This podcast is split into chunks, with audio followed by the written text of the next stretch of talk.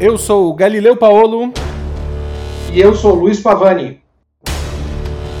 Este é o Judocast Brasil. Bom dia, boa tarde, boa noite para vocês que estão me ouvindo. Meu nome é Galileu Paolo e esse é o primeiro episódio do Judocast Brasil. Eu estou aqui com o meu amigo Luiz Pavani. Aqui não, porque ele está lá no Rio Grande do Sul e eu estou aqui em Belo Horizonte mas estamos conectados via a famosa internet para conversar com vocês um pouquinho sobre judô. Como é que tá, Pavani? Por aqui tudo tranquilo, Galileu. Ponte Aérea Santa Maria Belzonte. é verdade, é verdade. Tá, tá. Esse ambiente aí de, de Covid está atrapalhando em alguns lados, mas está criando algumas possibilidades. E essa é uma das possibilidades que nós estamos trazendo aqui para o pessoal, né, Pavani?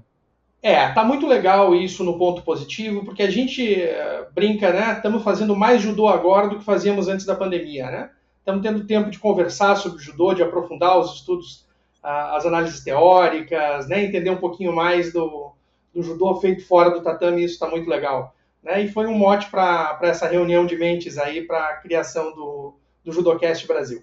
Muito bom. E quero convidar vocês que ainda não nos conhecem, que nos estão nos vendo, nos ouvindo pela primeira vez, a nos procurar nas redes sociais. Na verdade, tanto eu quanto o Pavani temos canais no YouTube. O meu é o Judô Tatami. O, o seu tá escrito Luiz Pavani, que é mais fácil de procurar, ou Kogimondo? Não, não. Muito, muito mais fácil achar pelo nome do canal, Galileu. É só ir em youtube.com barra Luiz Pavani, Luiz com Z, e vocês vão achar o Kogimondo ali né, um canal só sobre judô, né, como é o canal da Tatame, com muitas vezes assuntos até semelhantes, enfoques semelhantes, às vezes enfoques divergentes, né, mas muito bacana, se eu posso dizer, né, os dois canais para que o pessoal se informe consuma um pouco mais de judô e viva um pouco mais né, dessa, dessa atividade, desse caminho, desse esporte que nos apaixona tanto. Isso, isso, muito importante. Aqui a gente às vezes pode ter visões iguais, visões diferentes, e eu aconselho vocês a seguirem tanto esses dois canais quanto outros. De repente, vocês acharem outro material, façam a sua jornada dentro do judô. Se baseiem em professores que tenham conhecimento, que estudam, não só eu, não só o Pavani, quanto tantos outros ótimos professores que nós temos aqui, tanto no Brasil quanto no mundo, mas façam o seu caminho no judô. E hoje nós vamos falar sobre essas confusões aí que existem. Às vezes tem algumas coisas que a gente tem que tomar cuidado quando a gente procura na internet, né, Pavani? É isso aí, esse é, o, esse é o grande desafio, né? Antigamente a gente tinha uma dificuldade de acesso ao conhecimento, né? era difícil conseguir um livro, às vezes um xerox de um polígrafo, alguma coisa assim, era o que a gente se baseava, né? Hoje em dia o conhecimento é extremamente abundante e até demais. Né? E isso ajuda a proliferar e criar mitos e lendas, né? E normalmente esses, é, essas, essas esses mitos, essas teorias da conspiração, elas são muito divertidas, né? Então o pessoal acaba compartilhando, acaba se focando muito nelas. E a gente está aqui hoje nesse episódio inicial uh, com a posição de Mythbusters, assim, né? A ideia é cortar um pouquinho disso, né, Galileu? E às vezes, ô Pavani, o problema dessas lendas é que às vezes essas lendas são legais, elas são divertidas, elas têm uma história bonita por trás. Esse é que é o problema, porque aí a pessoa olha aquela história bonita e fala: caramba, é isso aqui que eu vou fazer, é isso que deve ser o certo. É isso, isso acontece, né? A, a gente encontra um significado por trás daquelas coisas e as pessoas se, se colocam com, com trabalho, com afinco nisso e vinculam a cor de uma faixa a um significado específico e fica uma coisa bonita, né? E sempre coerente, ou pelo menos muitas vezes coerente com os valores que a gente esposa e defende dentro das artes marciais e do judô, né, o troço fica redondinho, né? O único problema de, do, do, conceito é que não é verdade, de resto fica bacana. Mas vamos começar falando desse, Pavani? Vamos começar falando desse. Deixa eu puxar esse jogo das cores da faixa logo. Podemos começar com ele? Claro, claro, podemos sim, sem dúvida. Existe uma, existe uma lenda de que todas as cores das faixas, primeiro, primeiro que que a cor branca ela significa a pureza, por isso que o cara começa como faixa branca, e que a faixa preta é um processo do escurecimento do conhecimento, né? Que é bem bonito, inclusive, essa ideia, né? O cara vai, vai, ele vai ficando mais graduado porque ele está criando casca, digamos assim, né? É, é, um conceito bastante interessante. E a partir daí criou-se outras lendas sobre até as próprias criação a, a, o desenvolvimento das cores das faixas, mas isso é muito mal contado, não é verdade, Pavani? É, é assim, Galileu. É, acho que uma das coisas importantes né, em todos os assuntos é que não sei é uma melhor alternativa do que uma criação da cabeça de alguém.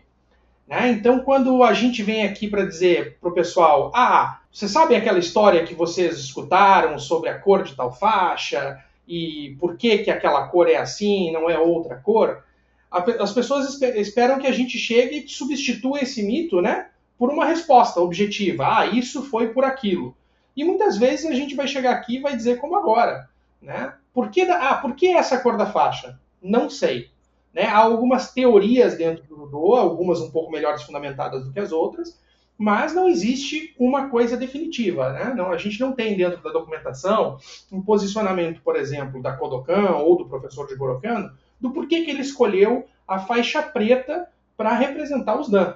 Né? A gente, você conhece várias teorias, né? o pessoal que está nos escutando conhece também, relativa, por exemplo, aos nadadores japoneses, profissionais que utilizavam uma banda preta na cintura. Uh, há outras histórias que nos contam que foi a partir de uma escolha do Shirosaigo de utilizar em um dos combates da Academia de Polícia de Tóquio uma faixa preta, né, antes de se cogitar faixa preta representando qualquer graduação, e aí então isso acabou gerando a adoção. Mas a realidade é que, até o, aonde o limite do meu conhecimento me leva, né, nós não temos uma conclusão definitiva para o motivo da faixa preta representar o que ela representa hoje. É, esse é um ponto, por exemplo. É, e eu e o Pavani aqui vamos concordar algumas vezes, discordar outras vezes. Nesse ponto, nós estamos concordando, Pavani. Eu acho, inclusive, eu vou até além. Acho que talvez o motivo mais simples que as pessoas não consideram muitas vezes é a praticidade do negócio. Por exemplo, quando se fala do judogi branco, do judogi branco por não sei o quê, obviamente que o primeiro motivo do judogi branco é a, facilidade do, do, material. Sem dúvida. É a facilidade do material branco que era o mais simples de se achar no momento. E aí eu também tendo a acreditar no primeiro momento, e também alguns historiadores também falam sobre isso, que também uma, a, a, cor preta também era uma cor simples de se achar. E também tem, um, acho que um outro ponto, a gente eu nunca, nunca estudei teoria da cor, mas você imagina, o azul, e naquele processo de, de, de, de, de manufatura que o Japão estava se transformando. O cara vai precisar de um azul, aí vai ter um outro tom de azul, vai ter um outro tom de azul.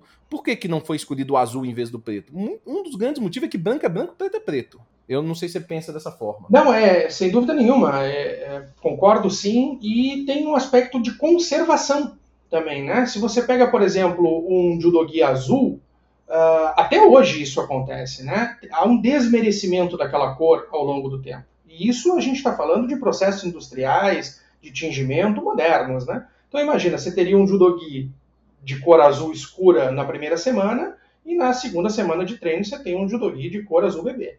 Né? Então eu acho que com toda certeza. tem um e também tem uma, uma relação, né, com o processo de simplicidade, né? A, a, a noção estética do japonês né, de que o simples é bonito. Né? Então, uh, isso com certeza levaria, né, ou conduziria à escolha de uma das cores mais básicas, com o branco ou o preto. Né? E, e acredito que sim, é, é, é, prático, exatamente o que tu disse, é barato o branco, é, é disponível o branco. Né? Então, é, é importante também saber que naquela época, a, a, bom, acho que todos sabem isso, né? A gente tem o, o Aguido professor de Gorokano no Museu da Kodokan até hoje, né? É, tem mais remendo do que o original, né? Então, a vestimenta de judô, né, ela era, ou de artes marciais de uma maneira geral, mas em específica, específico judogi, né, ela, ela era um, um material que teria que ser durável, né? Tem que ser durável, tem que ser durável e tem que ser prático, igual você falou. Então eu acho, na verdade, que a questão das faixas, ah, vamos falar da faixa branca e da preta, eu acho que os dois motivos principais são esses. Se ah, existia uma ideia filosófica por trás, não dá para bater o martelo de que existia. Acho que muito desse, na minha opinião, muito desse processo filosófico, ele aconteceu no decorrer desses anos e eu, particularmente, eu nem vejo problema nesse processo filosófico acontecer, porque eu não acredito no judô como matéria imutável. Agora, a gente precisa entender que não foi o Jigoro Kano que pensou isso, essa filosofia toda. Eu vou escolher branco por causa disso. Não, vou escolher branco porque é a cor mais fácil.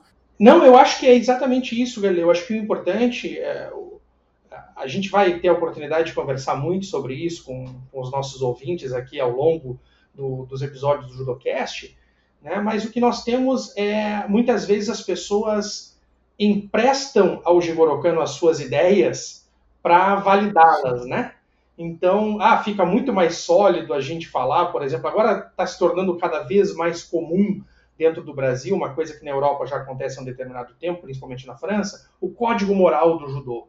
Né? Então, a primeira vez que apareceu por aqui que eu vi, já, já tinha se transvestido em o código moral da Kodokan. E não é. Né? É uma criação da Federação Francesa de Judô.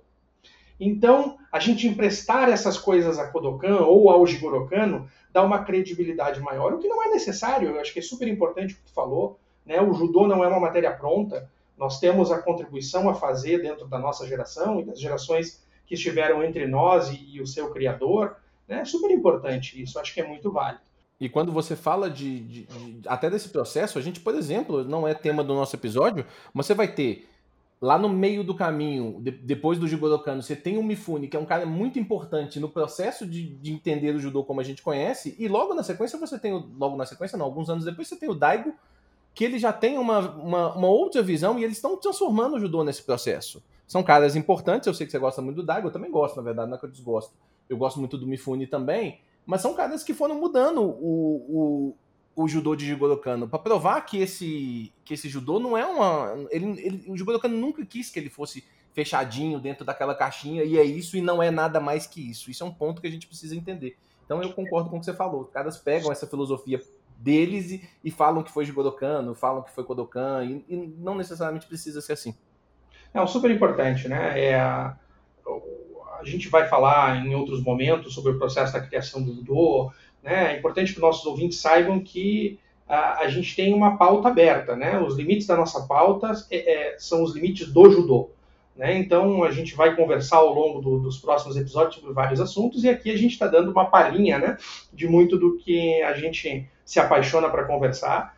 Né? Eu já disse para o Galileu várias vezes que eu estou passando a gostar do Mifune Sensei por causa dele, de tanto que ele fala né? É, é, é, é, quase uma brincadeira, né? Imagina não gostar do Sensei Mifune, mas não era o meu favorito, né? Mas ele é tão fã do Mifune que eu tô, que eu tô me aquerenciando, como a gente diz aqui no Rio Grande do Sul, a, ao Sensei Mifune. Mas é isso, né? O desenvolvimento do judô, exatamente nos seus anos iniciais, ele acontece diretamente pela influência dos alunos, né? O desenvolvimento que o Jigoro Kano dá é com o conhecimento dos alunos, os alunos contribuem ativamente para isso, né? E o próprio Jigoro Kano nos diz né, que ele entende que a maturidade técnica do judô acontece por volta de 1887, mas que a sua maturidade filosófica vai acontecer só em 1920.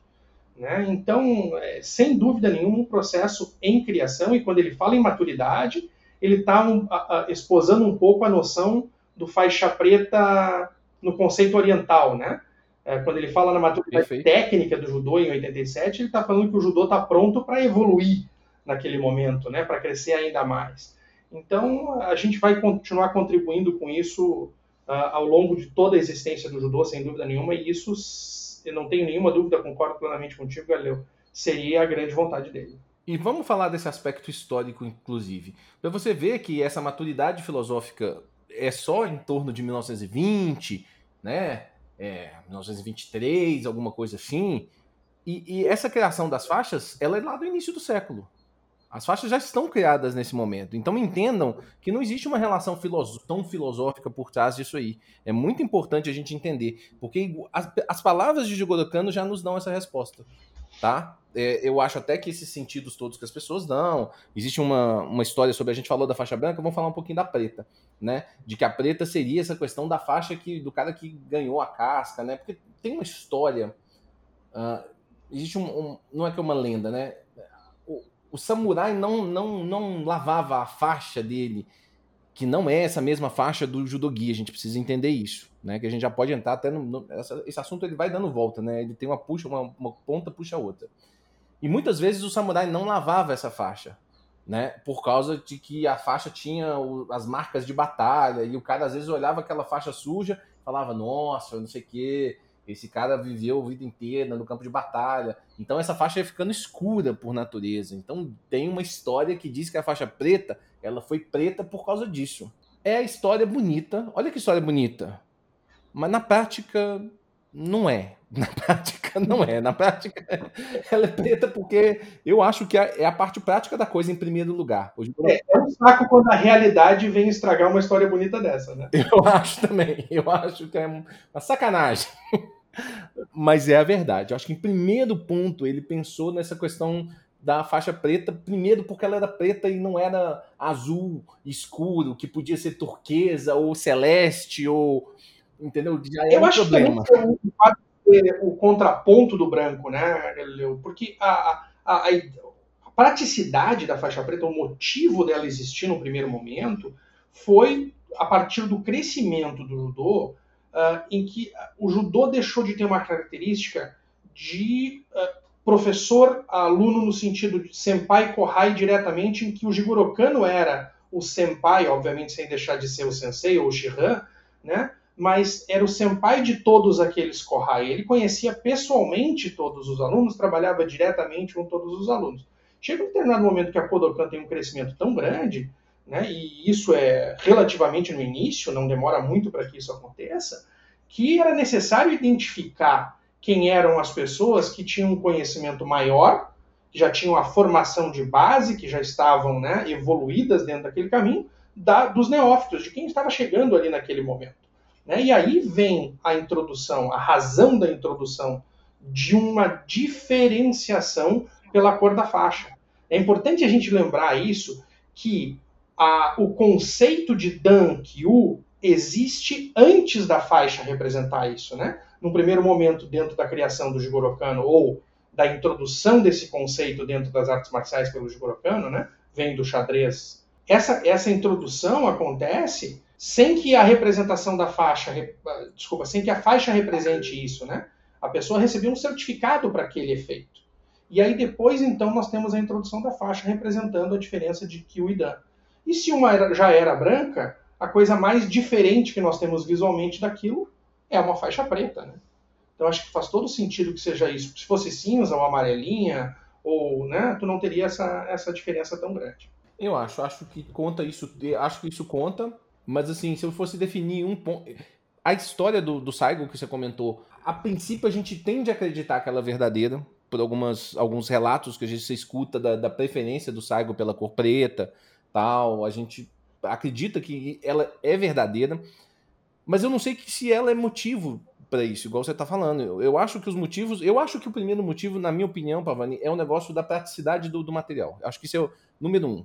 Acho que o número dois, o ponto que você colocou. Eu acho que o branco que, que, que diferencia do preto é, é, é o mais simples para você fazer essa, essa diferenciação. E aí, terceiro, acho que essas filosofias podem ter tido algum tipo de influência ou não, sabe? Mas eu acho que a ordem da hierarquia, tá, na minha opinião, está nessas, nessas duas primeiras coisas em primeiro lugar. É, eu acho que dessas histórias, o que fica um pouco fora, né, pelo que, que a gente lê, tem um relato do. Eu, vou, eu vou, não vou me lembrar de cabeça agora. É um, um bom autor de artigos sobre judô no mundo, Lance Gatlin. É, se eu não estou enganado, é dele o artigo, que ele uh, desmente a história dos nadadores. Né? Na verdade, ele diz que, para quem não sabe, né, existe uma teoria uhum. de que o Jigoro Kano teria copiado a faixa preta dos nadadores profissionais japoneses, que para se diferenciar dos demais nadadores, esses nadadores profissionais usavam um, um obi, né, uma faixa, não no conceito de faixa de artes marciais, né, mas uma, uma, uma cinta uh, preta na cintura, né, para se diferenciar dos demais. E que o Jigoro teria copiado disso, isso da, do, da natação. E ele diz nesse artigo que, na verdade, é o contrário que a influência que o Jigoro Kano teve no desenvolvimento esportivo dentro do Japão teria dado a ideia né, às pessoas que coordenavam a natação de adotar a partir do hábito do judô no, o conceito da faixa preta. Então é, fica um pouco uh, controversa essa parte da né, essa teoria da, dos nadadores, porque essa informação que ele traz parece ser bem embasada e bem recente. Né? Mas é interessante Sim. que a gente aborde isso e não trate isso como um, um, aspecto solidificado, né? Eu li esse artigo, eu acho que ele está até no Judô Info, né? Eu, se eu não me engano, acho que eu li foi uhum. lá. E, e, faz muito sentido todos os pontos que o autor aborda. É, alguns pontos que eu, que eu quero acrescentar nessa fala do, do Pavani. É, Jigoro Kano é considerado o pai da educação física e o pai dos esportes uh, no Japão. Então, é natural que as coisas tenham vindo dele.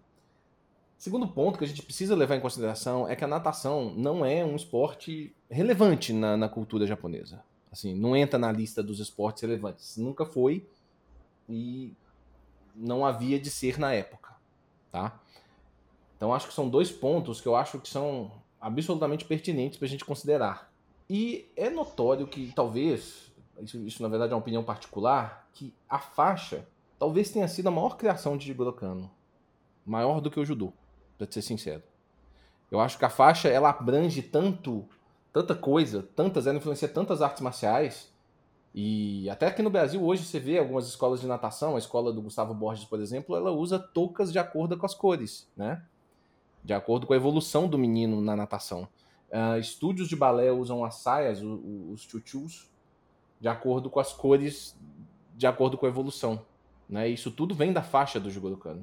Então, eu, eu, eu, nem consigo cogitar a possibilidade da questão da natação. Assim, eu sei que tem alguns argumentos ao contrário, mas a tendência é que tenha vindo do Jigoro Kano. Se você pensar, se você pensar nos números, se você entender um pouquinho dos números do que aconteceu com a Kodokan lá no início, principalmente depois do tal torneio do Saigo, esse talvez tenha um pouquinho mais de fundamento. Não acho que é o. Já falamos que a gente não acha que é o definitivo, mas talvez tenha um pouquinho mais de influência sim, porque os números da Kodokan eles crescem assustadoramente nesse período. Os, os números de praticantes. Ah, sim, é um momento que o judô está transcendendo, né? A, a, cultura do judô está transcendendo as paredes do dojo da Kodokan, né? O crescimento, como tu diz, é muito grande. Então, acho que é bem possível que isso tenha contribuído. Nós entendemos que é mais fácil para o professor dizer para o aluno dele, faixa branca, de 14 anos, que está lá na academia, que pergunta, ah, professor, por que das faixas, né? Aí ele diz, ah, a faixa é assim porque... e tem uma resposta pronta, né? Mas eu acho que é fundamental para o professor, como um exercício de humildade, de respeito ao seu aluno, uh, se sentir confortável com eu não sei, né? Ou nós não sabemos, ou isso não é conhecido, ou o que se sabe é isso, isso e isso, mas não há uma conclusão definitiva, né? Acho que isso é super importante. E, e esse é um bom exemplo, né? Super importante. Ah, por exemplo, a questão, assim, quando, quando eu citava lá na academia, eu sempre falava, não, tem uma história. Aí eu acho que é legal de falar. Existe uma história. Tenha cuidado para é, de afirmar com certeza, porque os estudos históricos em relação a isso aí são muito. Eles não são muito congruentes, no final das contas, né? Tanto esse quanto um outro assunto que talvez gere, gere bastante polêmica, que é a questão das cores das faixas. Não só da branca e da preta, mas essas faixas entre a branca e a preta, né? Isso é importante da gente falar, porque primeiro a gente sabia que isso, as pessoas achavam que isso vinha lá do Japão. Depois, em algum momento, virou uma lenda de que não, não foi no Japão. Foi na França, foi, foi um japonês na França. Nem se falava que era um japonês na França. Nem se citava o sensei Kawaoishi. Mas depois começou a, a se aparecer um pouco da verdade disso aí, né, Pavani? Vamos comentar um pouco sobre isso aí. Então, né, uh, o sistema. Uh, o que, que nós sabemos uh, de absoluta certeza? Há coisas que não se sabe, há coisas que se tem certeza. Então, o sistema Dani né, é criado pelo Jigoro Kano, com base no xadrez japonês que já utilizava essa divisão de Kyudan para classificar as pessoas. Jigoro Kano adota isso para o judô, depois de um tempo associa né, os Kyu à faixa branca e os Dan à faixa preta. Bom, ponto, né? Até aí vamos bem. Mas e as faixas coloridas, né? Então, onde é que elas surgiram? Ah, então as faixas coloridas surgiram no Ocidente pela impaciência dos alunos e assim assim por diante. Mas entendam, pessoal, que a mesma necessidade prática que levou o de Gorokano a criar a faixa preta distinta da faixa branca, em determinado momento também demandou uma classificação menor dentro desse grupo de iniciantes. Como saber se aquele faixa branca entrou hoje no dojo ou aquele faixa branca está há seis meses, oito meses, dez meses praticando judô? Né? Então, o Jigoro Kano introduz ao judô, isso nós sabemos com absoluta certeza, né? ele introduz ao judô cores de faixa para os Kyu. Acho que um aspecto importante da gente colocar nesse ponto aí, o Pavani, é um, quando a gente vai falar sempre de mito da coisa, é essa parte didática do Jigoro Kano. Porque, na verdade, provavelmente essa, essa faixa intermediária, que é certeza que foi o Jigoro Kano que criou, qual que é o motivo dela no final das contas? É exatamente o que você falou. Será que esse cara tem uma aula de judô ou ele tem um ano de judô? Para isso, ele precisava reconhecer isso com facilidade. É o aspecto didático e prático acima do filosófico. O, filosófico, o filosófico ele tá, ele tá aí também, ele, ele tá aí, ele tá correndo junto. Mas a parte prática e didática é, é muito importante. Pode continuar, te interrompi aí, mas continua daí. Não, imagina. É, então é isso. Ele introduz ao judô, e aí é bem curioso, porque nós temos a noção de que a faixa branca é a faixa inicial. Né? Se nós perguntássemos para 10 pessoas isso, nove e meia nos responderiam exatamente essa informação. E não era essa a realidade no, no sistema de graduação introduzida pelo Jigoro Kano, que em determinado momento da Kodokan era o seguinte: quando o aluno cruzava as portas da Kodokan para iniciar sua instrução no judô, ele recebia da, da própria escola uma faixa azul clara, azul bem clarinha.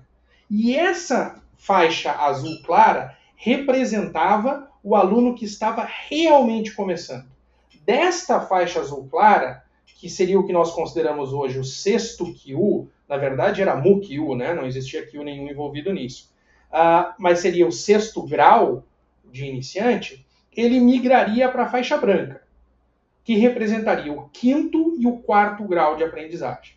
E depois disso, se adulto, ele migraria para o terceiro grau, né? Seria o terceiro Kyu, San Kyu, e isso já era representado por uma faixa marrom. E nessa faixa marrom, então, ele permaneceria para o terceiro, segundo e primeiro Kyu. Caso ele fosse criança, essa faixa marrom, que representava o terceiro, segundo e primeiro Kyu, era substituída por uma faixa roxa. Então aí nós já temos a introdução de três cores dentro do sistema de Kyu para representar a, a, a, o crescimento pedagógico, né? a evolução pedagógica uh, do, do, atleta de judô, né? do aluno de judô. Inclusive com uma diferenciação importante das crianças para os adultos no processo de aprendizagem. E aí, então, obviamente, após a faixa marrom, ele migraria para o kurobi, né? a faixa preta. Só para fazer um contraponto, na verdade, não necessariamente discordando dessas informações. Mas muitos também historiadores dizem que essa primeira faixa mesmo entre a branca e a preta teria sido a marrom. Porque alguns alegam que essa azul clarinha era uma faixa do cara que nem era matriculado na escola. Não sei se você já ouviu isso aí, Pavani. Que era um cara tipo assim, estou fazendo aulas experimentais. Então esse cara seria, ele usaria essa faixa diferenciada. E a questão da faixa roxa, porque não tinha tanta criança nesse início fazendo judô.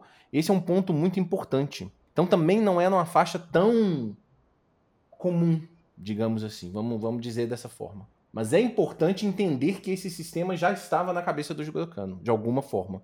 Eu não sei se você já ouviu isso que eu comentei sobre o negócio da azul clara. Você já... Não, vem bem a calhar. Eu, eu nunca tinha ouvido falar do, do, de ser para alguém que não estivesse sido matriculado, né? Mas vem a, a, ao encontro do, do, que eu já vinha descoberto através da literatura, que era uma faixa anterior à faixa branca, né? era a faixa do absoluto iniciante. Né? Para chegar à faixa branca pressupunha já um conhecimento super básico, vamos colocar assim, de judô, que seria alcançado depois de um tempo. Vale sempre lembrar, gente, que nesse conceito é o conceito de, de evolução do judô japonês que mais ou menos permanece até hoje. Se nós falássemos aqui no Ocidente em alguém sair faixa preta uh, um ano e meio, dois anos depois de ter iniciado a sua prática no judô, esse professor, essa academia, essa faixa seria ridicularizada dentro da comunidade, sem dúvida nenhuma. Mas esta é a realidade de muitos praticantes dentro da Kodokan, por exemplo. Né? Porque eles entendem a faixa preta de uma maneira completamente diferente da nossa. Aqui a gente adora dizer, ah, o judô começa na faixa preta. Não é verdade. Né? Às vezes a gente tem um praticante de judô alcançando a faixa preta com 10 anos de prática. Você dizer que o judô dele começou naquele momento é desconhecer, é até um demérito a quem ensinou ele até aquele momento, a tudo que ele praticou naquele, até aquele momento. São 10 anos, né? Dá para começar um curso superior e fazer um doutorado nesse tempo. Né? Mas no Japão, não. No Japão, realmente, o faixa preta representa aquele cara, né, Galileu, que aprendeu o, básico, né? Ele, ele sabe cair bem, ele sabe se movimentar bem, ele sabe respirar bem, né? Ele, ele sabe o, a base para montar em cima daquilo o seu judô. É diferente da visão que nós temos aqui. Eu entendo, eu entendo isso tudo, mas a gente precisa entender também o seguinte, Pavani, é, na Kodokan, um cara normalmente ele treina seis vezes por dia, três horas, seis vezes por semana, três horas por dia. É verdade. Então se você contar as horas de tatame, que é um ponto, é um argumento muito importante quando a gente está conversando sobre judô, um cara que faz duas vezes por semana, uma hora por dia, quantas semanas que ele tem que fazer de judô, quantos anos que ele tem que fazer para chegar nos três anos de, de, de, de faixa preta, que é, tem gente que chega com dois anos, tem gente que chega à faixa preta com menos tempo na Kodokan, mas três anos é um tempo assim. Eu que já visitei lá, a gente conversa com as pessoas, três anos é um tempo considerado assim. Dificilmente você vê um, um menos graduado que tenha mais de três anos de judô. O cara com três anos de judô, ele já é preta normalmente, é, com toda certeza. É, é, perfeito. Né? Mas é pelo volume de treino. Não, perfeito, eu acho que sim. E a qualidade do ensino, sem dúvida nenhuma, né? Nós temos uma outra realidade. Né? Mas uh, se a gente parar para pensar e achar que, por exemplo, um faixa preta da Kodokan recém-formado conhece profundamente, uh, conhece, desculpa, sem profundamente, conhece todas as técnicas do Gokyo, é, é, versado em todas as técnicas do Gokyo, que ele domina o Nagi no Kata completo como Toryuki, talvez isso não corresponda a uma realidade, né, Galileu? Não, acho que não corresponde mesmo, não. Isso talvez até dê um outro podcast, viu, Pavani? Porque não é a realidade. Não é muito a realidade dos caras lá. Eles não são. A maneira que eles. Eles entendem um pouco mais a maneira do judô dessa questão do seu próprio caminho. Não que ele não tenha visto em nenhum momento todas as 40 técnicas do Gokyu. Sei lá, quando a gente fez o curso de, de técnicas, quando eu fiz o curso de técnicas lá da Kodokan, eu achei que eu ia ver todas as técnicas do judô. E eu não vi. Eu vi, por exemplo, quatro tipos de outigari. Exato. Cada cara ia dar o tipo de outigari dele, entendeu? Porque o desenvolvimento particular faz muita diferença. Isso. No conceito deles, entendeu? Isso, tá em, isso se contrapõe muito à visão que nós temos aqui, né? Porque em qualquer entidade hoje dentro do Brasil, a menos que eu esteja enganado, uh, se tem a expectativa de que um Shodan domine o Nagi no Kata completo, na, na grande maioria da, das entidades, e, e saiba, já tenha visto e seja uh, fluente, vamos colocar assim, em no mínimo as 40 técnicas do, do Gokyo no Waza, né? Então, é, é, são perspectivas diferentes, né? A gente entende aqui, por exemplo, em muitos aspectos, o Shodan é um professor de judô.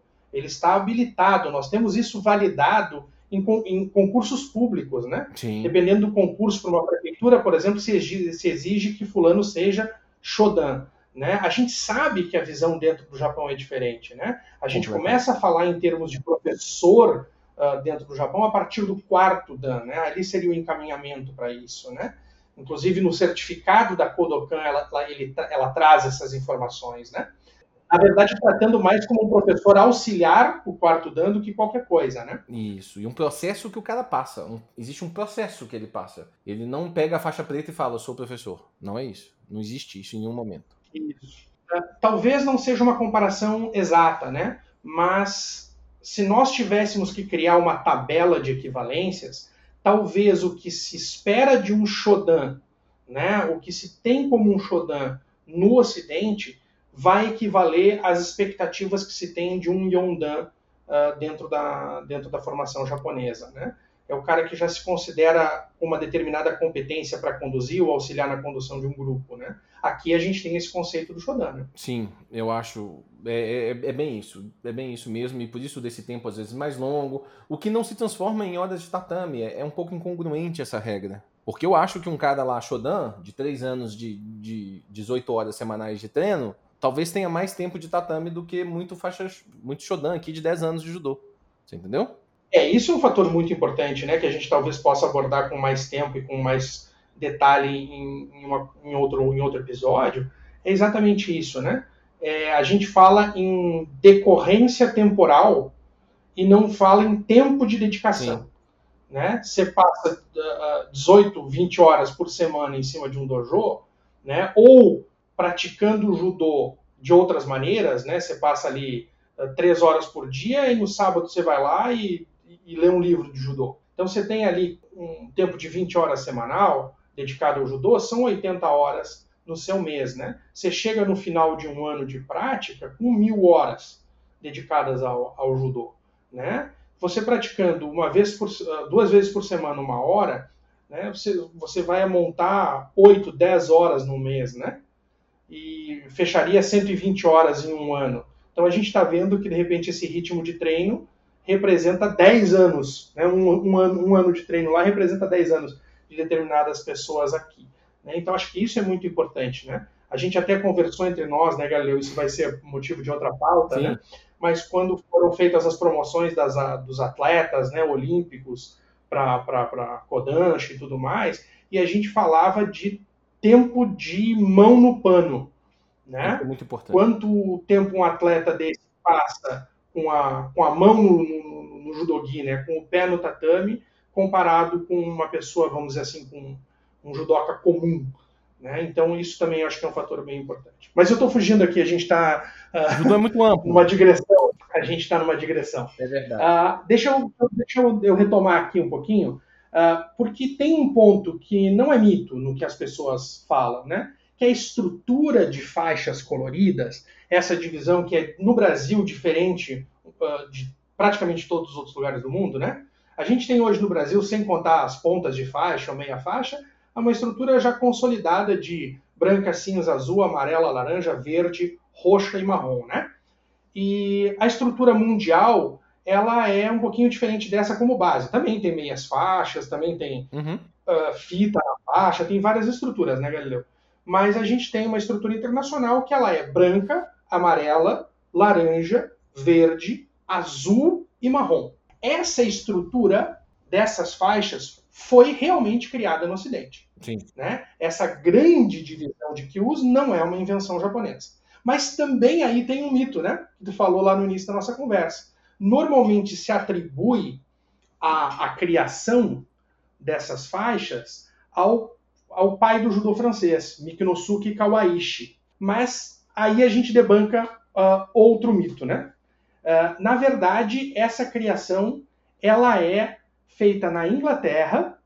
Isso a gente está falando da, de metade de 1920, né? Por volta de 1926, 1927, nós já temos documentos da Budokwai em Londres uh, adotando essas divisões de faixa, né? a partir do pai do judô inglês, e talvez o pai do judô europeu, que se chama Gunji Koizumi. Sensei Koizumi já adota essa divisão de faixas mais ou menos nessa época. E essa divisão de faixas ela vai chegar no judô francês só algum tempo depois disso. E curiosamente, nesta época que está se introduzindo essas faixas no judô inglês, o pai do judô francês está na Inglaterra. Então, nos parece Sim. muito lógico e isso acaba, acaba caminhando que essa experiência das faixas coloridas que ele vê na Budokai, que é fundada em 1918, mas essa, essa informação documental nós temos de 1926, ele leva isso quando ele vai para a França e isso ele visita Budokai em 1931 e leva esse sistema para o judô francês. Né? Ele é atribuído ao judô francês talvez pela proeminência que o judô francês tenha acabado tendo dentro da Europa e no mundo todo. Né? Pois é, e não só é que, na verdade, os documentos iniciais falando sobre faixas coloridas na França é de 1935. Então, já são quatro anos depois da visita do Kawaishi em Londres, e os, e os documentos eles são já de 1926 ou 27, se eu não me engano. É, já tem relatos nessa época. E eu acho que é o que você falou. A França, ela, ela talvez seja a maior nação do esporte uh, do mundo, do judô, eu acho. Muito discutível a relação dela com o Japão, mas é mais, é mais sério do que vocês imaginam essa disputa. Muito mais séria. Não disputa por esse posto, mas de, de ser cada uma do seu jeito. O Japão, no, o Japão, a força do judô no Japão, ela não é tão grande quanto a gente imagina. O espaço que o Japão tem na, na mídia não é tão grande, ao contrário do que acontece na França. A França judô na França é muito forte. Muito forte, muito forte. E aí eu acho que essa predominância dessa estrutura francesa dentro da Europa talvez tenha trazido essa, essa lenda. Eu acho que deve ser a motivação. Mas realmente é o que você falou. A estrutura das faixas, mais ou menos como a gente conhece hoje, ela sim vem do, do, do Ocidente. Ela não é do Oriente especificamente, não.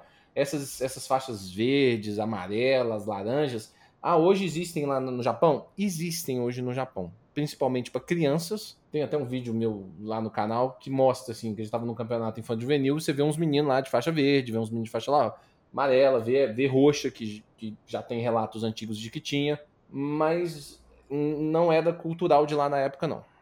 Talvez uma roxa, igual o Pavani citou, para crianças. E como as turmas não eram muitas, porque a gente pode até ter uma outra pauta mais para frente no nosso programa falando de que o judô não é pensado para meninos de menos de 10 anos necessariamente no primeiro momento, assim, lá na criação. Ah, existiam? Existiam, mas não é, não sei se era a ideia inicial do Jigodokano lá nesse processo. Então não se tinha uma preocupação com essas crianças. E aqui no Ocidente a gente sabe o quanto, aqui no Brasil principalmente, a gente sabe o quanto que os meninos começam cada vez mais cedo no judô. É verdade. É um negócio até um pouco esquisito. Então, para dar uma, um, um, panorama geral, pessoal, assim, da, dessa evolução das faixas, e nós temos uh, né, um pouco para conversar ainda sobre. A gente está falando bastante sobre o Kyu, mas a gente né, tem um pouco para conversar sobre, sobre dança, sem dúvida nenhuma. Mas para dar um panorama geral, então o que, que nós temos? Né? Nós temos a criação do judô em 1882, uh, e antes de 1882 não se falava em sistema Kyudan em artes marciais, isso existia dentro do jogo de xadrez, por exemplo, mas é o professor de Gorokani que traz esse conceito. Né? A gente não vai entrar em muitos detalhes, mas uh, o sistema anterior que existia era um sistema de diplomas e de, e de transmissão de rolos, de pergaminhos de conhecimento, né? um sistema chamado Menkyo Kaiden, né, que é o sistema que o Jigoro Kano está inserido quando ele treina jiu-jitsu, quando ele recebe né, esses escritos da, da Kitoryu e tudo mais. Segredos da escola, né? Herdeiro da escola, sem dúvida nenhuma, era o, era o, né, era o, era o, era o estágio final né, disso. Né, se tornava uh, um, o que se chamava de né, Menkyo Kaiden, né, tu era o herdeiro da, daquela escola. Antes tu tinha Chuden, Okuden, Mokoroku, Menkyo, e aí e assim, né? mas isso só era representado através de certificados e assim por diante. Jigoro Kano traz então o sistema Kyudan, né, chamado de Dani ou Dankyu Issei, né, para o judô copiado do Go, mas isso não representa faixas no primeiro momento. Os primeiros graduados da Kodokan, os primeiros certificados de Dan são emitidos em uh, ah, 1894, se eu não estou enganado é isso, Uh, e os primeiros recipientes desse, dessas graduações são uh, Me Ajuda Galileu, Tomita o, e Tomita e o Shirosaigo, né? Isso mesmo. Que são dos mais antigos, né? A gente estava conversando antes ali, o Tomita já estava na Kodokan antes da Kodokan ser Kodokan, e o Saigo é um dos primeiros matriculados, né? A fundação oficial da Kodokan é 5 de junho, o Saigo se matricula em agosto. Né? Então, uh, são, são realmente expoentes do, do judô.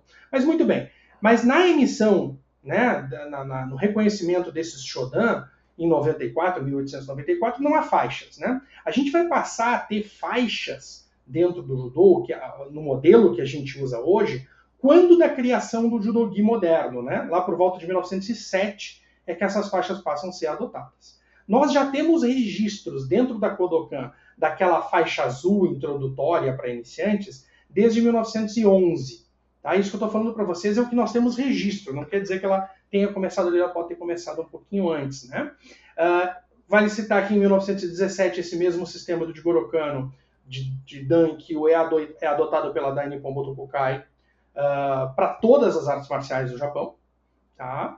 E então nós andamos para as demais graduações. Lá então em, nós temos a introdução então dentro da Kodokan da faixa azul clara, da faixa branca, da faixa marrom, que poderia substitu ser substituída pela roxa para as crianças, e obviamente depois da, da faixa preta. Por volta de 1926, nós temos a introdução desse sistema de diversas cores para os Kyu. Né? Eu não saberia precisar, não sei se o Galileu sabe, quando é que isso acaba sendo trazido para dentro do Japão e adotado em algumas escolas japonesas, mas eu imagino que não faça tanto tempo, porque não é uma coisa que nós temos registradas em livros né, mais antigos e também não é uma coisa unificada dentro do Japão. Né? Algumas escolas usam, outras não usam. Algumas usam a faixa como nós usamos colorida. Outras escolas, a criança amarra o seu judogi com a faixa branca e utiliza essa faixa colorida por cima da faixa branca. Então as faixas coloridas pertencem à própria escola. Então há, há diferentes sistemas, não é uma coisa unificada dentro do Japão e também não é uma coisa unificada em, em, nível mundial, né, Galileu? Esse é o ponto. Esse é o ponto fundamental, Pavani. Não é um como como as escolas no Japão eles têm uma razoável liberdade em alguns processos, tá? Isso é um negócio que a gente pode discutir em algum momento, porque você tem escolas dentro do essa última visita minha ao Japão, eu fui numa escola mais antiga que a Kodokan, uma escola de judô mais antiga que a Kodokan. Os caras, hã? Nem dá para começar a falar aqui, que senão a gente se perde nesse assunto. Mas eu fui na escola Kaizen, que é uma escola de judô mais antiga do que a Kodokan. Então, é, cada uma acaba tendo o seu método, igual você explicou. Tem algumas que usam algumas faixas coloridas acima da, da faixa branca, o menino continua usando duas faixas, que é um negócio razoavelmente comum no Japão, não é, não é tão incomum igual a gente imagina. Tem algumas que usam algumas cores, outras usam outras. Dizem que esse movimento começou no, no, no final dos anos 90, de algumas escolas, tá? Só para dar uma, uma noção. O início começa ali. Hoje já é comum, assim, existirem algumas faixas no meio do caminho. Mas não tem um padrão, igual você falou. Não tem um padrão. Mas acho que essa cronologia que você, você criou é, é, é o que o pessoal precisa entender, que isso é realidade. Lá em 1907, branca, preta logo na sequência, esses, essa faixa azul clara que era uma faixa iniciante, que alguns consideram que ela estava no sistema de que alguns consideram que não, mas existia essa faixa azul clara, essa azul bebê, né? Essa corzinha azul bebê, pelos relatos, é o que eles falam. Que tem a faixa marrom com certeza que, que existia faixa roxa para crianças, para jovens, né? E que o sistema com amarela, laranja, verde vem da, Inglaterra, vem da Europa, mais especificamente da Inglaterra. Talvez não necessariamente, talvez o negócio do Kawaishi tenha sido colocado exatamente nessa ordem, que nem é a nossa ordem no Brasil, igual você falou, porque no resto, praticamente numa gigantesca parte do mundo, a roxa não, não, é, não é comum. É comum azul no lugar da roxa. Exato. Só puxando uma última sardinha. Diz uma lenda, que essa eu não sei se eu vou conseguir quebrar, que a faixa cinza aqui no Brasil surgiu no tatame. Você acredita? No tatame Judô Clube? É, é uma verdade. É, eu não passei por lá. Assim, não sei se é verdade verdadeira, mas muita gente achava estranho no início faixa cinza. Eu fui faixa cinza, por exemplo. A princípio foi criação do meu pai. Que barato. Não sabia disso. É, eu não, eu não, não essa esse conceito não havia chegado no Rio Grande do Sul quando eu passei por isso. A faixa cinza no Rio Grande do Sul é um fenômeno da década de 90 já. Pois é. Né? Então, bastante interessante isso, bom saber, que bacana. Isso é um conceito interessante. Se fala aqui em Minas, com certeza foi, foi, foi no tatame, e assim, não se tem relatos em outros lugares igual você está falando. Nos anos 80, que eu fui faixa cinza, então eu fui faixa cinza com em 83, 84, mais ou menos. E eu fui a faixa cinza. E, e, quando eu falo disso, as pessoas não se lembram de ter passado pela faixa cinza. Em alguns lugares tinha um desenvolvimento de uma outra faixa que ficaria na mesma posição, que é a Bordeaux. Não sei se você ouviu falar. Em algumas regiões do Rio de Janeiro usa Bordeaux. Alguns lugares de São Paulo. Isso, São Paulo e Rio, em alguns lugares usa Bordeaux antes da an, depois da branca. E, e, a gente não gosta muito do Bordeaux aqui, por exemplo, e não é oficializada, né, nem na CBJ, nem na liga, nem em lugar nenhum, por causa que ela confunde um pouco com o vermelho. Mas tem alguns lugares que tem. Então a cinza a princípio teria vindo aqui do tatame. Isso é curioso. Vamos falar de outros assuntos sobre graduação? Acho que esse aqui a gente esgotou. Deixa eu dizer uma coisa, Gabriel. Uh, só para a gente, de repente, enlaçar isso aí, né? Uh, é com relação a. Bom, a gente chega à conclusão, né, de que a ideia de que a faixa preta é um hábito milenar, né, das artes marciais, do mestre da faixa preta. Bom, então a gente já chegou à conclusão que isso não existia. Né? A faixa preta do modelo que a gente conhece hoje, ela é um fenômeno do século XX. Ela vai acontecer no início do século XX, obviamente, né, mas por volta de 1907 é que nós vamos ter a faixa preta. Ah, mas quer dizer que então, antes do Jigoro Kano, ninguém usava faixa preta com, me permitam, kimono? Antes do Jigoro Kano não tinha nem kimono. no sentido do keikogi padronizado para a prática de artes marciais, né? Você tinha algumas escolas que adotavam uma roupa característica, outras não. Né? O, karatê, o karatê, por exemplo, quando estava ainda na ilha de Okinawa, é famoso né, por, por as pessoas utilizarem, eu sou roupa do dia a dia, né, para a uhum. prática daquela arte. Ah, mas não tinha faixa preta de karatê? Não, não tinha. Faixa, todas as vezes que alguém falar em faixa preta, que vocês ouvirem em qualquer arte marcial, ou cordão preto, ou cordão verde, ou qualquer tipo de amarração, né? Hoje nós temos no braço, acho que chama Krug, né? Se eu não estou enganado, Krug, no Savate, por exemplo, no também Exato. no uh, o, a, o cordel da, da, da capoeira, todo esse conceito de cor relacionado a conhecimento dentro de artes marciais surgiu a partir do mestre de Gorokano, que colocou isso em prática em, a partir de 1907. Né? E isso evolui também né, dentro da faixa preta, né, Galileu? Nós, obviamente, vamos passar a ter graus dentro da faixa preta que são representados por outras cores. E se tu me permite, eu queria fazer uma, um, um fechamento nisso para a gente poder se mover. A, Avançar? Deixa eu só fazer uma. Antes de você finalizar, deixa eu fazer um comentáriozinho. Tomita, então, ao contrário do que a gente imagina que o Jigoro Kano seja o primeiro faixa preta, o Jigoro Kano não tinha muito desses orgulhos particulares, senhores. Isso é um ponto importante. Então, o primeiro cara que foi a faixa preta, o primeiro faixa preta de qualquer arte marcial do mundo é Tsunejiro Tomita. Verdade. Olha que coisa curiosa. Ele é o primeiro. Ah, o Saigo foi junto mas naquele momento, igual o Pavani comentou, o Tomita tá lá desde sempre, então ele é o primeiro aluno, ele é o braço direito do Jigoro Kano, vamos dizer assim, principalmente nesse início. Então é claro, é notório, é documental que o Tomita é o primeiro faixa preta que existiu, de tudo, de qualquer coisa. Excelente conclusão, bacana, é verdade. o início de tudo foi ali. A gente, começar a falar da faixa do Jigoro Kano aqui, a gente vai longe. Vamos e vamos falar, né, Galileu? Vamos, vamos Mas deixa eu só deixar aqui uh, com relação às, às, faixas, né? Depois da faixa preta. Não existe faixa depois da faixa preta. Já começo me, já começo me corrigindo aí, né? A pessoa, quando se torna faixa preta de judô, ela vai ser faixa preta de judô a vida toda, né? Faixa preta vai do primeiro ao décimo dan no judô.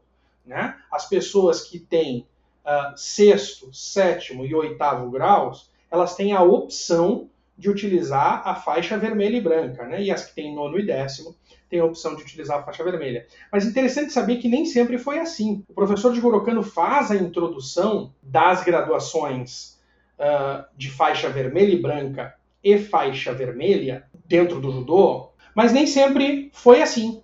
Né? Nem sempre o, a faixa vermelha e branca correspondeu às graduações que nós temos hoje e a vermelha a, ao nono e décimo dan. Originalmente, a faixa vermelha e branca se estendia do sexto ao nono dan.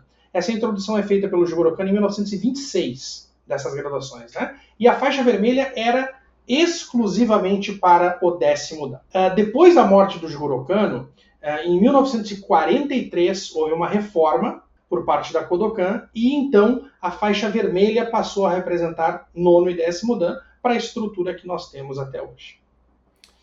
Esse assunto é muito interessante, Pavani. Ainda vou te dizer mais. Eu acho que cabe um podcast só falando de vermelho e branca e vermelha.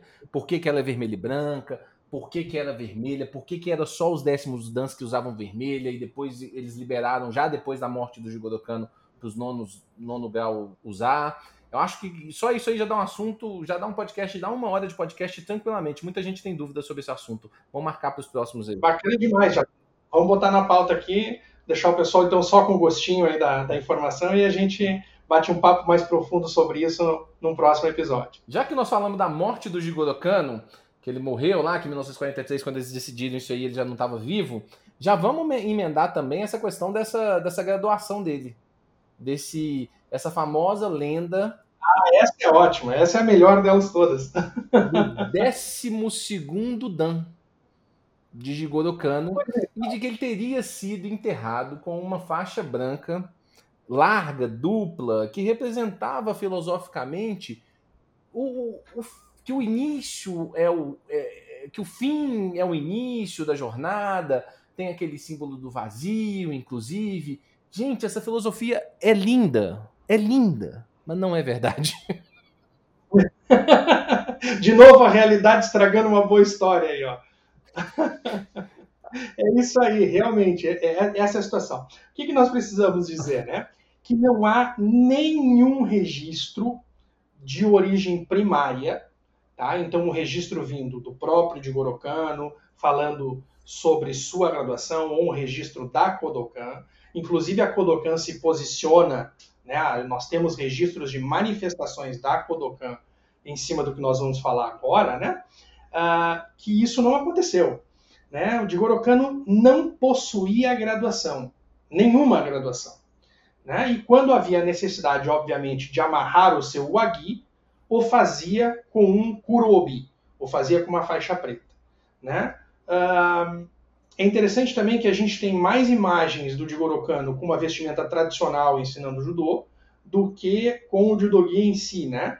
As imagens que temos dele com ele de judogi são uh, muitas vezes quando ele está fazendo alguma demonstração ou nós temos uma pequena filmagem dele uhum. executando né, uh, determinada técnica, assim, assado. Mas muito bem.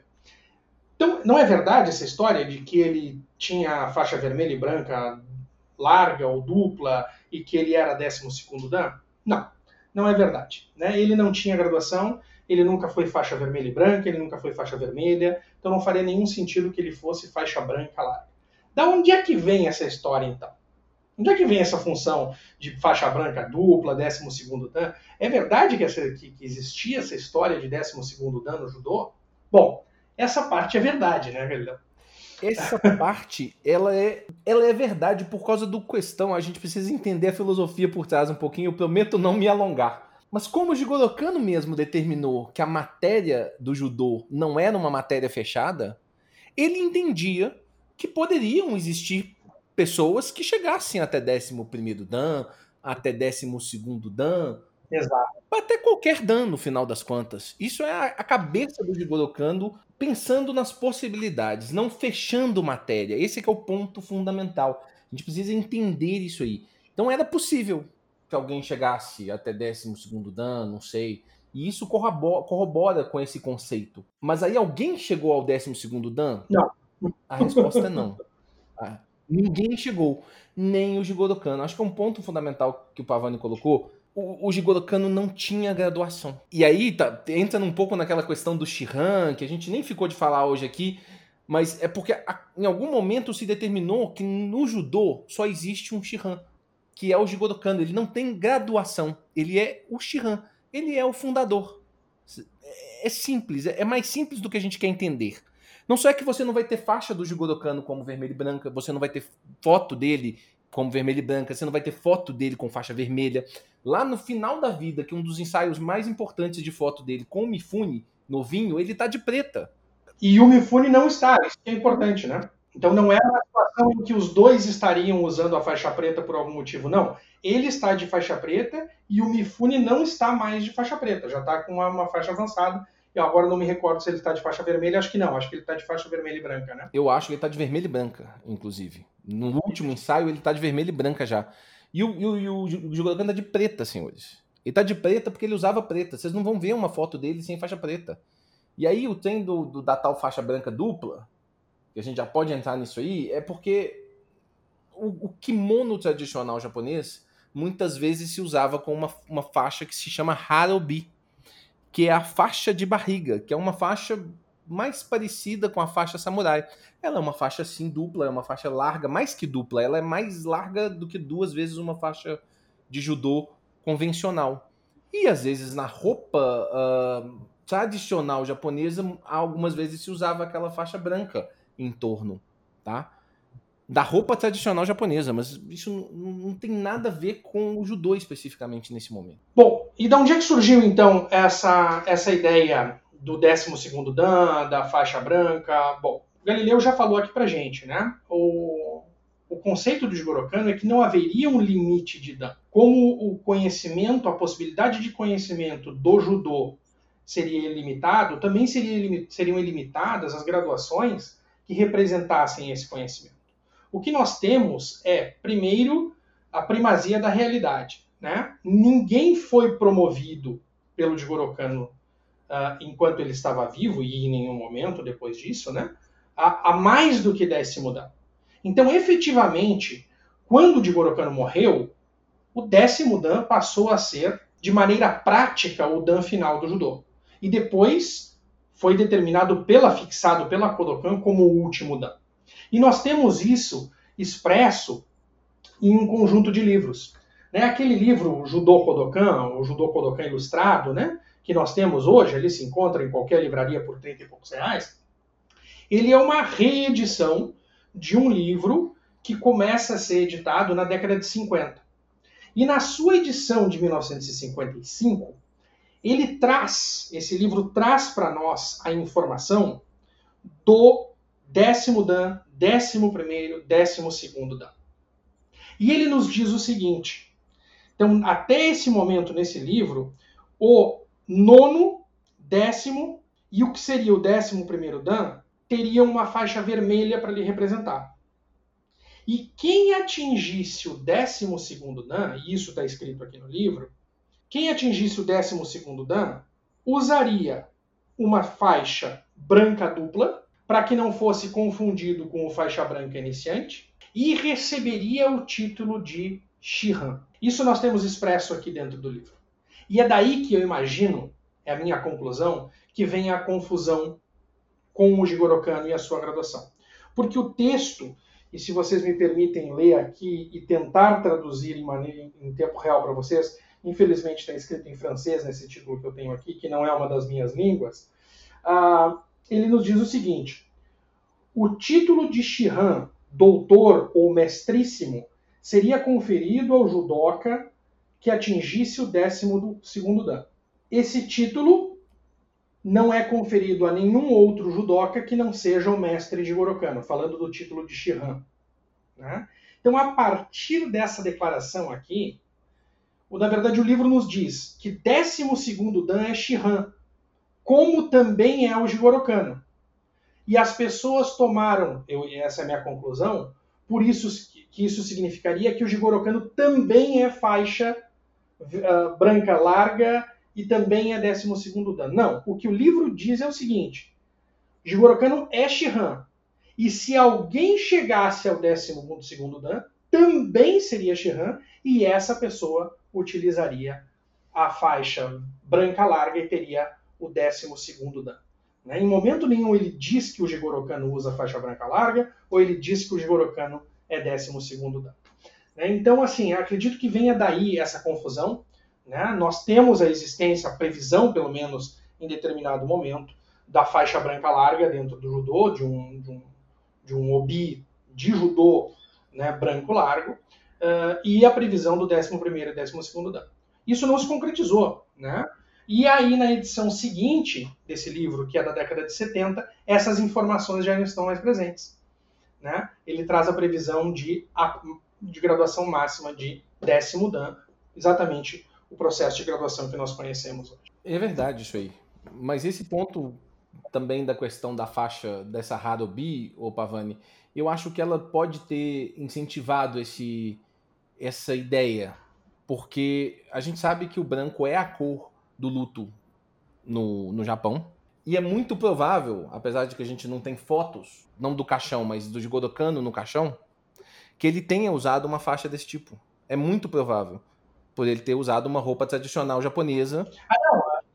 Só para deixar bem claro, tu não fala em uma faixa um obi de judô. Tu fala em um haraobi, um obi Sim, tradicional. Mas é muito provável, existem relatos de pessoas falando que ele estava vestindo assim. Isso também. Sim, mas isso é, é super importante salientar, Galileu, e aí eu te deixo para que tu faça, tu entende disso muito melhor do que eu, para salientar para o pessoal que isso seria o equivalente, perdão de uma comparação boba, mas de uma pessoa morta no Brasil estar sendo enterrada de terno e gravata, como é, é costume, e que estivesse utilizando um cinto de fivela, né, um cinto preto com fivela.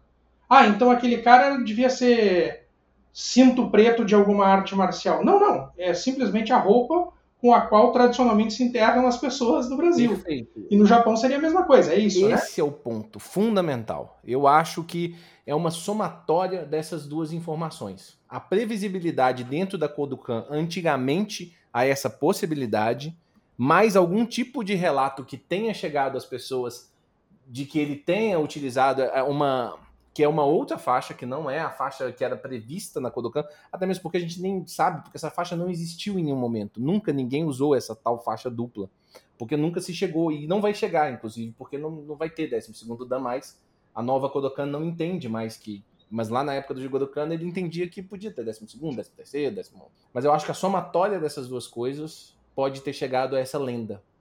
Que é absolutamente lenda, senhores. No final das contas, é importante vocês entenderem isso Jigoro Kano nem chegou a essa graduação, afinal das contas, como, como o Pavani bem leu aí para nós, no próprio livro da Kodokan, que todo mundo que está escutando esse podcast devia ter. Judô Kodokan. Todo mundo devia ter. Livro básico. Se está lá é porque está certo, se não está lá é porque está errado. Não é mentira. Se está lá é porque está certo. Pode ser que tenha coisas lá certas que, que, que não, estão, não estão lá, mas que são certas. Mas o que está lá é certo. Mas vamos seguir, vamos falar de mais alguma coisa. Acho que por fim, nós podemos falar da questão da lenda de que não se. Lenda não, né? Não, da história de não se lavar a faixa. Acho que é isso ah, o fim boa, da nossa essa. pauta. essa aí, impressionante que essa é mais polêmica do que todos os outros, os outros assuntos que a gente abordou aqui agora, né? Isso da bate-boca. Eu acho essa mais polêmica porque as outras existe um aspecto histórico por trás, claro, que determina que aquilo é uma lenda. Essa talvez seja baseada em aspectos filosóficos. E aí existe uma questão da pessoa uhum. crer naquilo ou não crer. Acho que tem um pouco de fé. Fé é demais, né? Parece até que eu tô falando de uma religião, mas não é isso. Mas é uma questão da filosofia por trás da coisa. Agora, é notório a gente entender que não é da. não vem da Kodokan, não vem do judô Kodokan a ideia de não se lavar faixas. Isso é um ponto fundamental.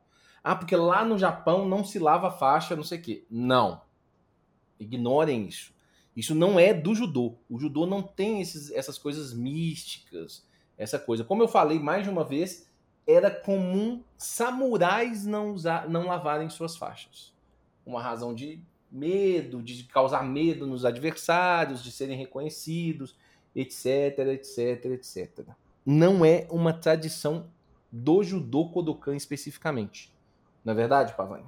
É isso aí. E aí a gente volta, né, àquela colocação inicial de que as pessoas emprestam suas ideias a Kodokan, emprestam suas ideias ao Jigoro Kano para validar suas posições, né? Então acho que é fundamental isso. A gente pode passar aqui duas horas uh, expondo visões. Ah, eu acho que isso, eu acho que aquilo, eu lavo, eu não lavo eu me recuso a lavar, ou eu lavo todos os dias. Mas é importante que a gente saiba a, a, da onde as coisas surgem ou deixam de surgir, né? Então, fundamental. Faço eco na colocação do Galileu. Isso não é uma prática da Kodokan.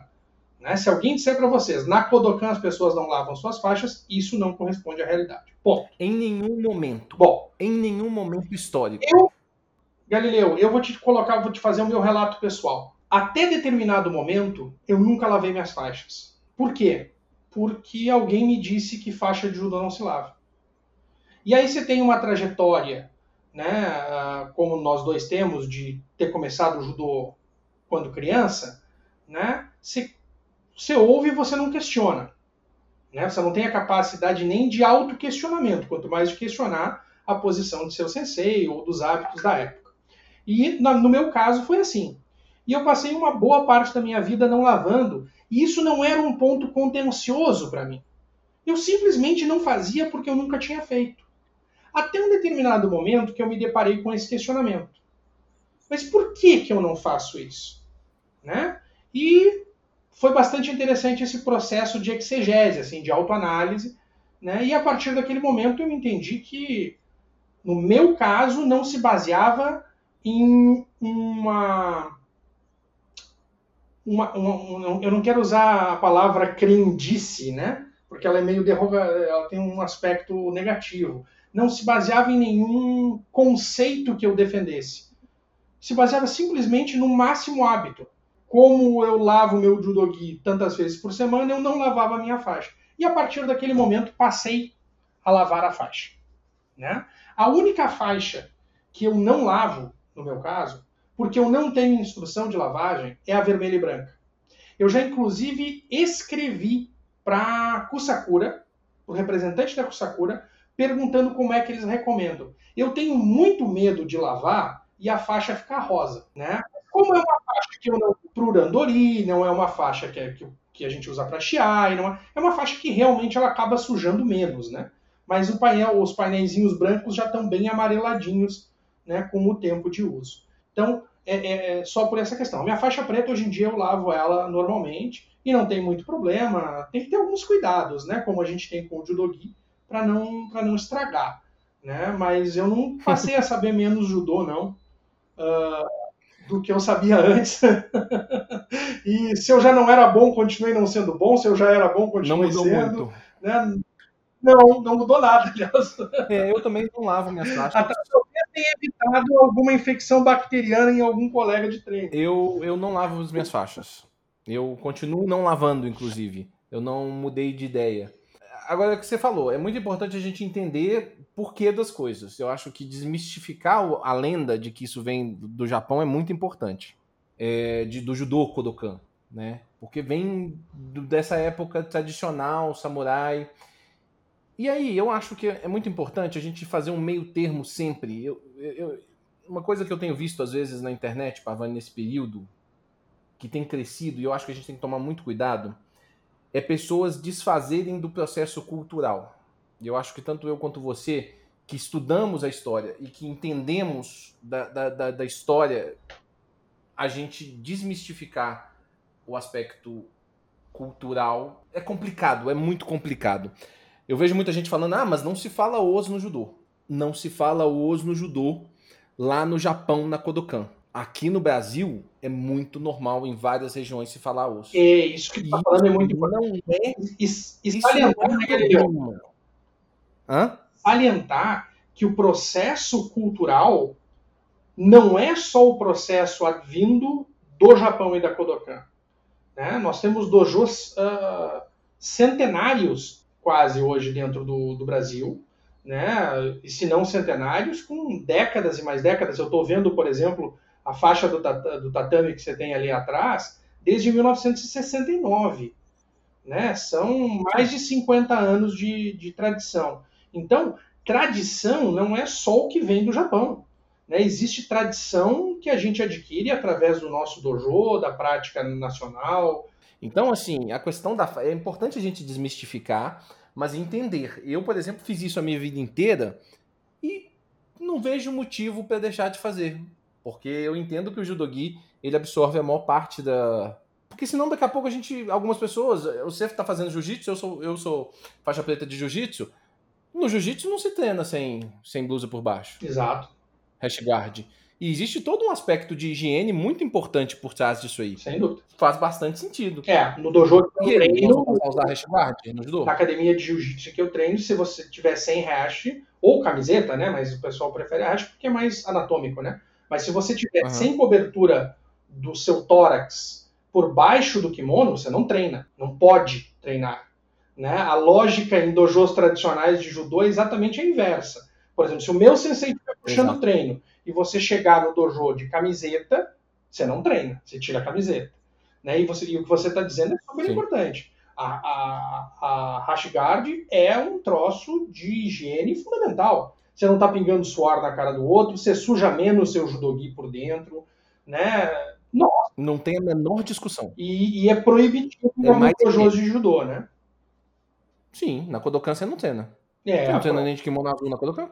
É, mas interessante notar, né, Galileu, que a gente tende a falar ao judô japonês. Existe o judô na Kodokan e existe o judô no resto do Japão, né? Todas as, todas as universidades, todo mundo treina com Hashguard, a maioria dos dojos a gente vê isso, a maioria dos dojos, muitos dojos a gente vê, né, professores dando aula de kimono de judogi azul, né? Então, dentro do Japão existe a cultura da Kodokan, que é o que eu brinco, né? Se você tiver uma régua de formalidade de dojo, né, dentro do judô, a Kodokan é 100% da formalidade.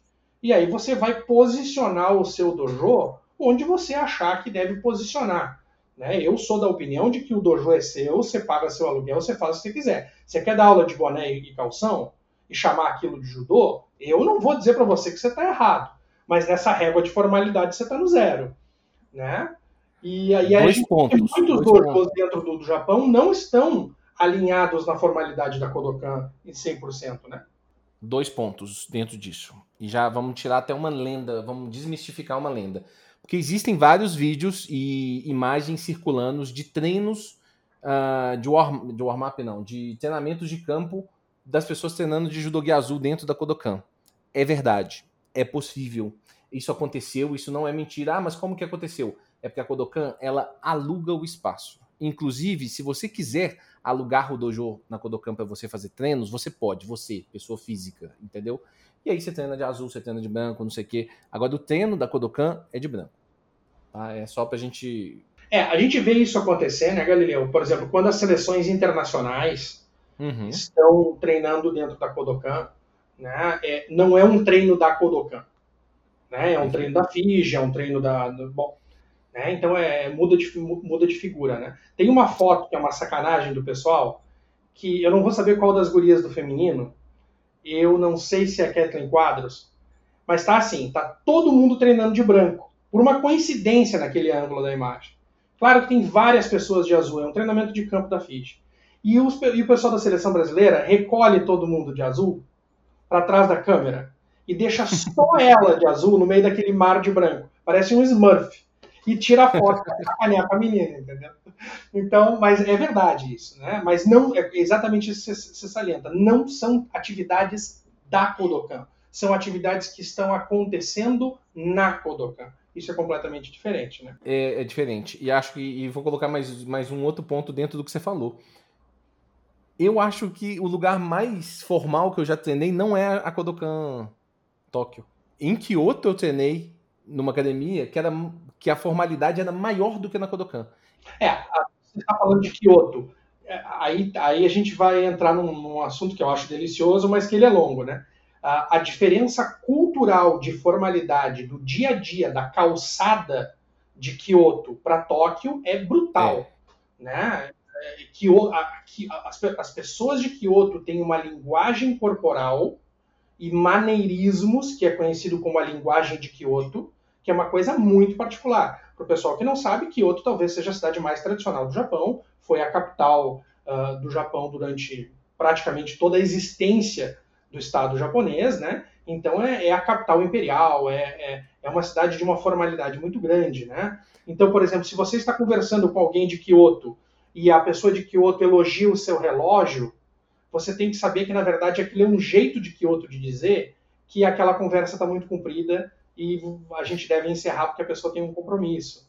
Né? Ah, se a pessoa te convida para entrar na casa dela, ela tem que te convidar três vezes, porque a tua educação manda que tu recuse as duas Sim. primeiras. Né? Isso é conhecido como a linguagem de Kyoto. Então faz todo sentido isso que você está dizendo, que um dojo de Kyoto seja muito mais formal do que um dojo em qualquer outro lugar, até mesmo a Kodokan. Esse negócio do três vezes é um negócio maravilhoso, inclusive é a mais pura verdade. Você faz saudação mais de uma vez para entrar no dojo, para vocês terem uma ideia. Você faz saudação mais de uma vez.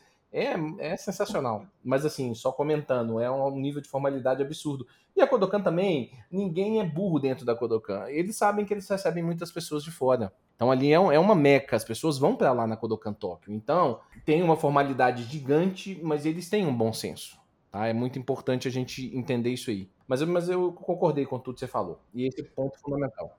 Não, e Galileu, o melhor exemplo disso que você está dizendo, que eles sabem com quem eles estão lidando, por bem ou por mal, é que, se vocês observarem os treinamentos diários, lá o Galileu vai lá com a turma dele, né, em maio, treinar uh, na Kodokan. Ele chega lá, tá lá o espaço, né, a, o showman, né, o camisado do dojo ali com a cadeira do mestre Gorokan e a mesinha dele, aberto, tranquilo, tudo normal. Né? Na época que é dos cursos de verão, por exemplo, que é cheio de estrangeiro, você chega lá na Kodokan e olha, tem umas cordinhas, é isso, né? Não é, é isso, Galileu? Que nem essas coisinhas de divisória do aeroporto, impedindo a pessoa de chegar ali, né? Porque claro que já deve ter acontecido de um ocidental abusado desses ter chegado e ter sentado na cadeira do mestre Gorokano, né? O que seria Inclusive eu conheço quem sentou. Não vamos contar, não vamos contar, não conta. Não de jeito nenhum com a vergonha para a pessoa. Nunca, expo... nunca colocarei essa pessoa exposta na vida, nesse caso. Mas eu sei quem sentou. Há muitos anos atrás. Não estava lá. Se eu tivesse, eu não tinha deixado. Eu pulava na frente, eu derrubava ele antes, para ele não fazer uma bobagem dessa, inclusive. Ei, Galileu, mas e tu sabe se antes dessa pessoa que tu conhece já tinha a cordinha ou essa pessoa é a razão da cordinha? A pessoa é a razão da cordinha. Eu posso te contar depois no partido particular um pouco dessa história. Mas é a pessoa é a razão da cordinha. Essa aí não vai ficar. Inclusive aconteceu na primeira vez. Isso aconteceu na primeira vez que uma equipe internacional treinou na Kodokan. Primeira vez. E aí, se você buscar nos relatos aí, você vai perceber que é uma seleção brasileira aí. 1980 e poucos, entendeu? É foda. Muito bom. Muito boa essa história. Então, acho que ela serve, inclusive, para a gente poder deixar as pessoas com um gostinho de quero mais, porque esse nome nunca vai sair da minha boca, porque eu tenho um respeito gigante por essa pessoa, entendeu? Mas isso deixa vocês com gostinho de quero mais. Eu espero que vocês tenham gostado. É, quero convidar vocês mais uma vez para procurar tanto o arroba Judotatame no Instagram, no, no YouTube, tanto o arroba Luiz Pavani, Luiz Pavani com Z, né? Procurem lá a gente lá, Instagram, YouTube, tem muito material de judô interessante. Eu espero que vocês todos tenham gostado desse material. Pavani, dá um tchau pro pessoal aí. Gente, uh, muito obrigado pela audiência de vocês. É um enorme prazer ter vocês na nossa estreia nesse, nesse formato. Né? Eu sou um defensor e um fã do, do podcast. Ele é um formato que a gente assiste no trânsito, a gente ouve no banho. Ele nos dá uma flexibilidade muito bacana de consumir essa coisa apaixonante que a gente tem com, com o judô. Né? Agradeço ao Sensei Galileu pela parceria, fazia horas que a gente se ensaiava para dividir, para fazer alguma coisa juntos. Então está sendo um processo muito prazeroso aí. Espero que vocês tenham gostado tanto quanto a gente. A gente se vê no próximo episódio. Isso, essa primeira temporada nossa vai ter por volta de uns 10 episódios. Vamos ter alguns convidados, tá? Junto comigo e com o Sensei Pavani. Então, mais uma vez, agradeço. Comentem com a gente o que, vocês acharam, se ficou grande demais, curto demais, longo demais. Se a gente a voz nossa é boa, se é ruim de, de ouvir no podcast. E um forte abraço para todos vocês. Arigatou gozaimasu. Tudo de bom.